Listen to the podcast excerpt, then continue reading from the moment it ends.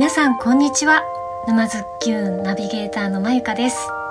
今回は一級建築士で合同会社レイバー代表の鈴木智弘さん。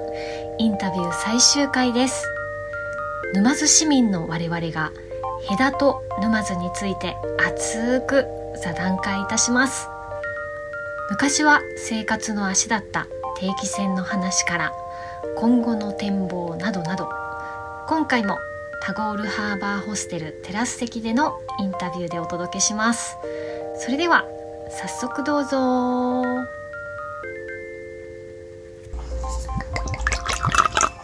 えー今回最終回第3部ということで、えーラマン原さんと菅沼さんも入って、えー鈴木さんと私まゆかで4人で座談会形式でお届けしたいと思います。よろしくお願いします。お願いします。えー今私たちは、えー、ヘダのタゴールさんにてインタビューさせていただいてるんですけども皆さんから見たヘダのイメージ、そこからちょっと話していければなと。はい。なんかちょっと思います。躊躇ありましたね。どういう感じですか、うん。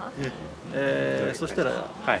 ラモン原さん原さん。僕から、えー、まあ僕はあの生まれも育ちも沼津で、うん。えーずまあ50年ほど生きてますけども、ちっちゃい時はやっぱりあの隔ってなかなかこう普段割と気軽に行くっていうような場所ではなく、えー幼少の時は、まあ、小学校中学校ぐらいはうん。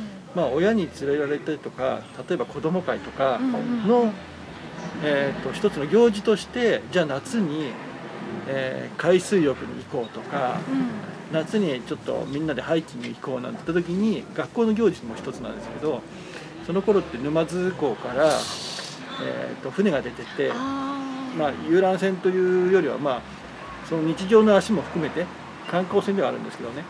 あの沼津から戸田に出てたりとかその隣町の板であったりとかホセっていうの結構船が出てたんです。なのでそういう船を使って一つの行事として戸田に足を踏み入れてみんなでそこで、えー遠足してみたり海水浴してみたり。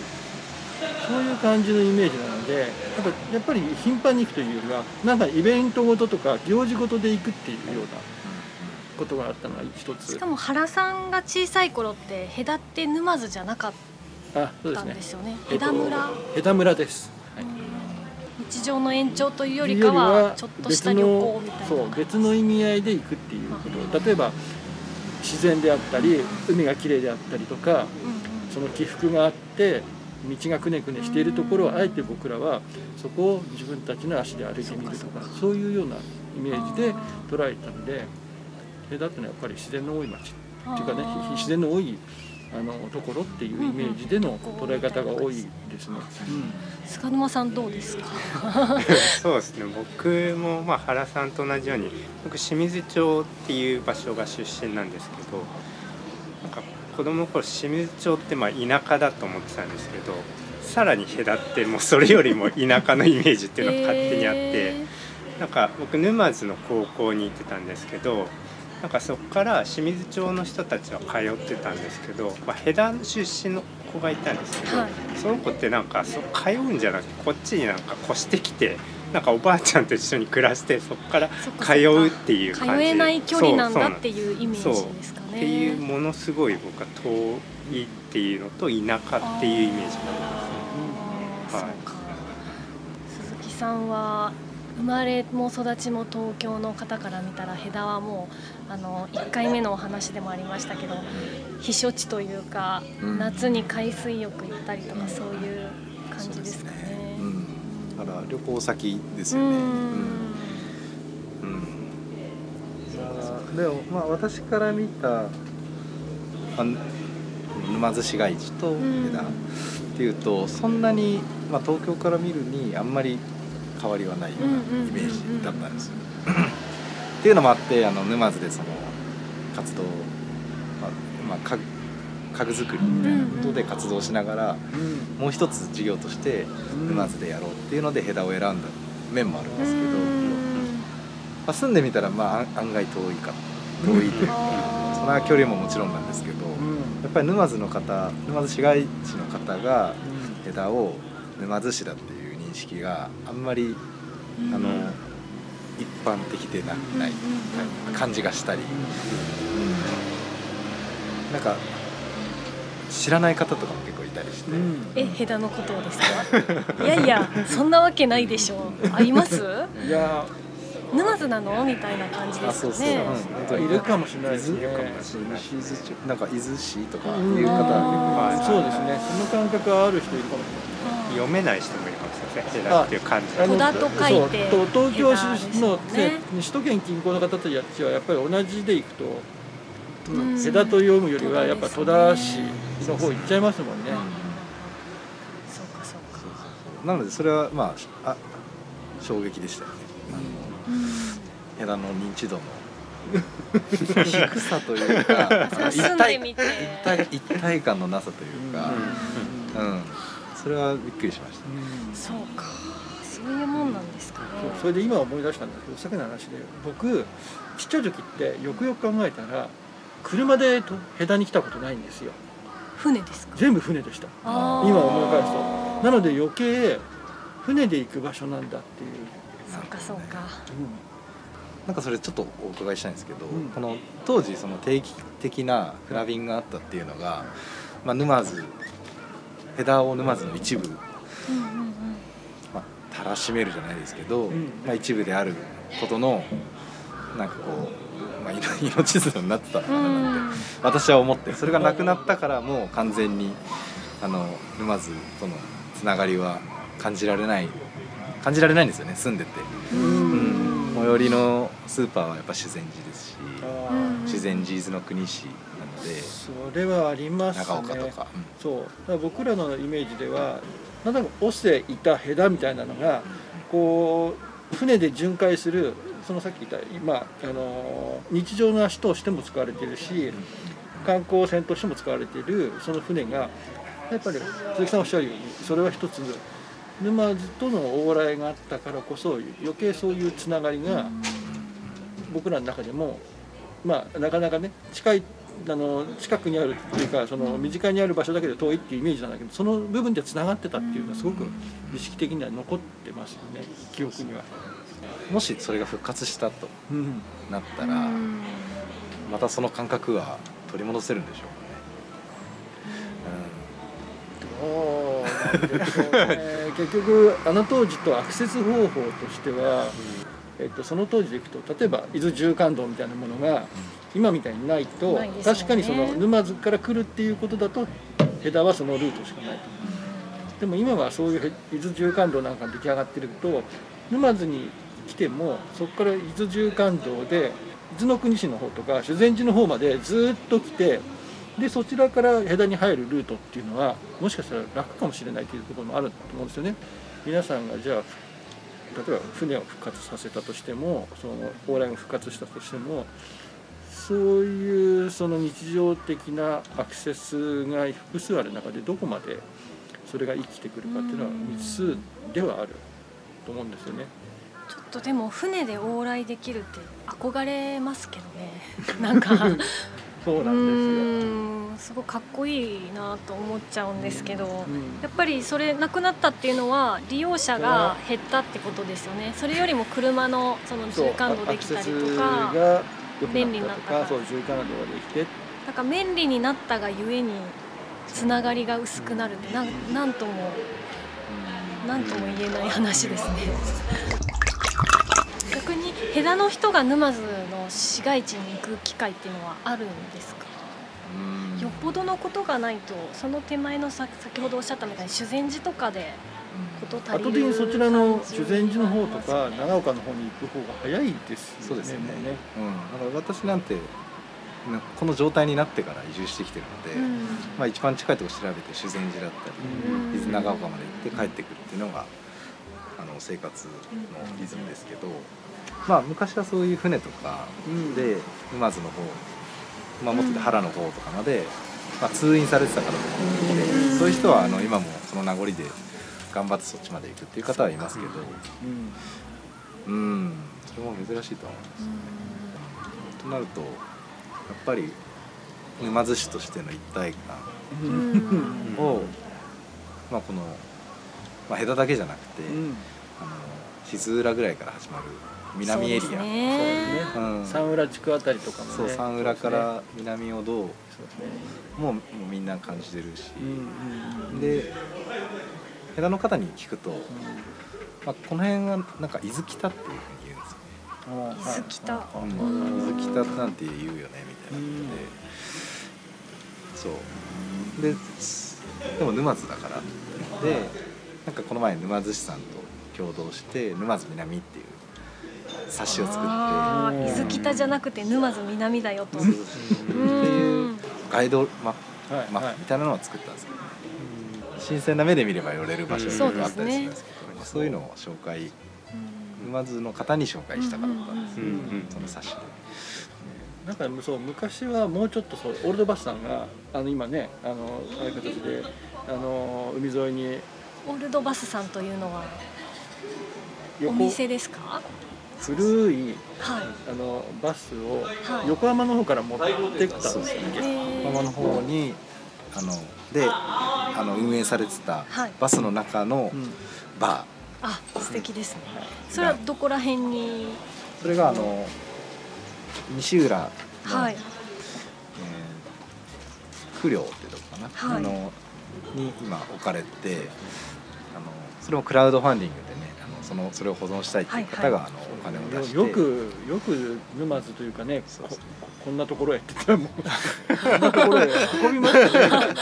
あでも沼津生まれ沼津育ちからすると、うんそういうイメそうそういうージなんですねしかもあんなあの海沿いというよりはもう本当にすぐ下崖崖でしょ。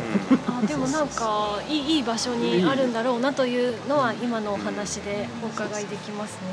じゃあなんかそういうお店がこうポンポンとあると、あれですね。来やすい部分もありますよね。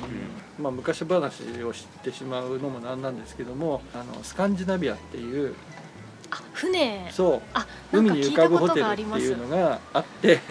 あの一応ホテル。あフローティングホテルって言われたんですよ、はい。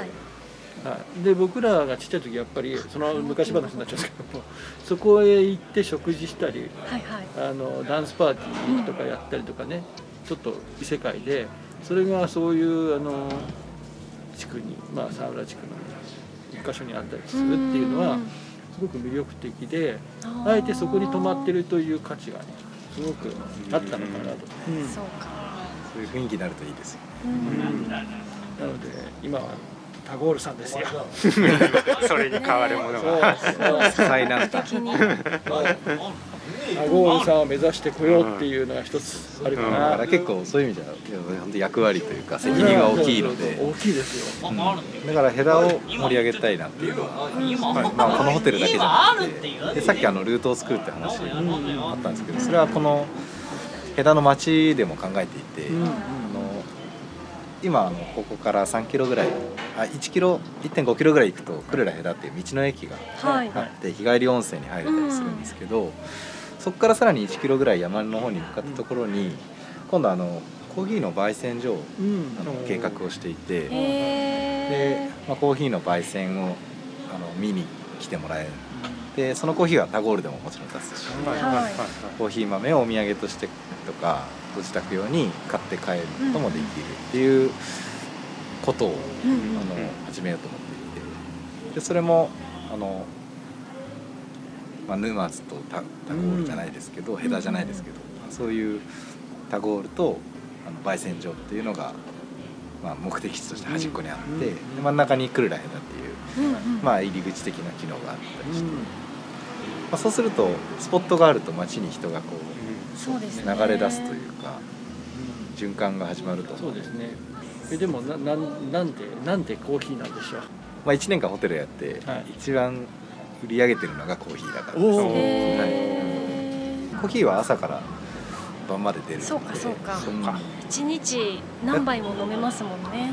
やっぱこの街でメインのアクティビティはやっぱ散歩か釣りなんですけど、はい。まあ、どちらにもコーヒーのお持ち帰りっていうのは、うん。うんなんかすごいマッチしてるし、う。ん。逆に言うとじゃあ他のところではなかなかないないんですかね？ヘタのタゴールさん以外ではそういうコーヒーのないですね。自動販売機。ですねそうか。はい。それも寂しいですもんね。多分ね昭和的な喫茶店はあるかもしれないですけどわかんない。なないないですか？ーありますあります。でもそこは入りづらいのかな。夜夜はスナックになるよみたいなやつですよね。そうそうそうそうありますあります。あでもテイクアウトがないんですよ。あああはいはいなんかそれを持って散歩をしてほしいというか街を巡ってほしいので、うん。でもちょうど焙煎所があったらちょうどいい散歩ルートうん。にねなるんじゃないと思いますね。ねあの川川が流れてるそうですね。あそこ自体ちょっと歩いてずっと下ってくるのもいいですし。あとは、まあ、自分個人的にもう枝を出て沼津市街地とか東京に行く時にうん。あコーヒー飲みたいなと思うんですねうん。そうすると山の方にコーヒースタンドとかあるとはい。そこで買ってうんあの30分の山越えを多少楽しめる。いいじゃないですか。あいいですね。かなって私は山を越えるための一杯。いや結構退屈なんですよ。聞きながらうんそう越えるための一杯です。ね。じゃあこの後コーヒーいただきましょうかね。この後ね。でそれであの、はい。オールドバスターをあちょっと見ながら。ら経営しながら海沿いで飲みながら戻るという。ちょうどいい感じの夕日にセットももなってサンセットそれからガーッとね始まるんで。ねそう海沿いを走ってもらって。でポッドキャストを聞きながらきながらもちろん。もちろん。いいですね。もうそんな楽しみ方してくれたら 最高です。そうですね、はい。そういう感じで慣れたらちょっと美味しいコーヒー飲みにタゴール行こうかってうん。いうくらいの距離感になれたらうん。いいですよねお互いに。なんか沼津のあのショッピングモールの混み方、はい。サントムーンとか。はいはい。はい。の混み方を見見てすごい異常だと思ったんですよ、めうん。大変な人が集まってるなと思った。土日に。東京や東京の人がそう思うってもう完全にヘダの人ですね。それはことりあえずくショッピングモールに行くのはやめてちょっと海沿いをドライブしましょうか、そういうことをなんか発想の転換みたいなのはうん。期待してます、はい。はい。ぜひじゃあもうあとは美味しいパン屋さんがあればそうですね。あとは完パン屋さん、璧ですねあそうか。あいいですね。パン屋さん。なのであの枝でパンをやりたい方を募集しております。いやいるんじゃないあのですか。物件探しとか、はい。まあ、設計ももちろんですけど、ん。コーヒー豆の提供までサポートはできるのでうんあのぜひこだわりのあるパン屋さん ここだったらこだわるをわざわざ来るきます、方うん。いやー独身だったらないやいやいや あんまり深く考えずに考えないで、まあ、軽い気持ちでもいいのでまずはちょっと来てもらうとか、うんうんうん。そういうところから、うん。あのかなと思って、そうですね。うんもう今移住とかうん。かと定住観光の境がなくなってきてると思うので、うん。まあ住所どこ置くかっていう話はありますけど、うん、なんかそんなに深く考えないでもいいので来てくれること自体は非常に助かることなので、地域にとっても。ぜひまずは来て。そうですよね。ここだったら首都圏から週の半分こっちに通ってうん。とかも週末だけこっちでとかもできますもんね。お家もね安いものだと200万円300万円とかあるのでん。敷地建物で、まあ、センスある方だったらもうパパパってレイアウト変更すればうんそれなりになりますし、うん。まあそれをね45人で分ければ、うん。ね、サラリーマンだったらボーナスのためから買えるかもしれないし。買えます。グループでねね一軒家買ってとかだったら全然いけますねまずその値急段だったらで物件探しますか沼津急のそう事務所事務所事務梅所って言っちゃうとあれだから、はいえあななんですか？そうちょっともうちょっとリッチな名前にーうん。っていうことですよ保ね養所 同じレベルだ。じゃあもう週末パン屋さんは原さんで決まりと素晴らしい。う ん一日でいいね。そうです。えでもそういう場所は本当にねあの思い切ってやるって全然なんか来れば分かりますね。来て話せば、あできることなんだなっていうのがすごくよくわかりました、はい、というわけで今日は貴重なお話ありがとうございました。ありがとうございました。ました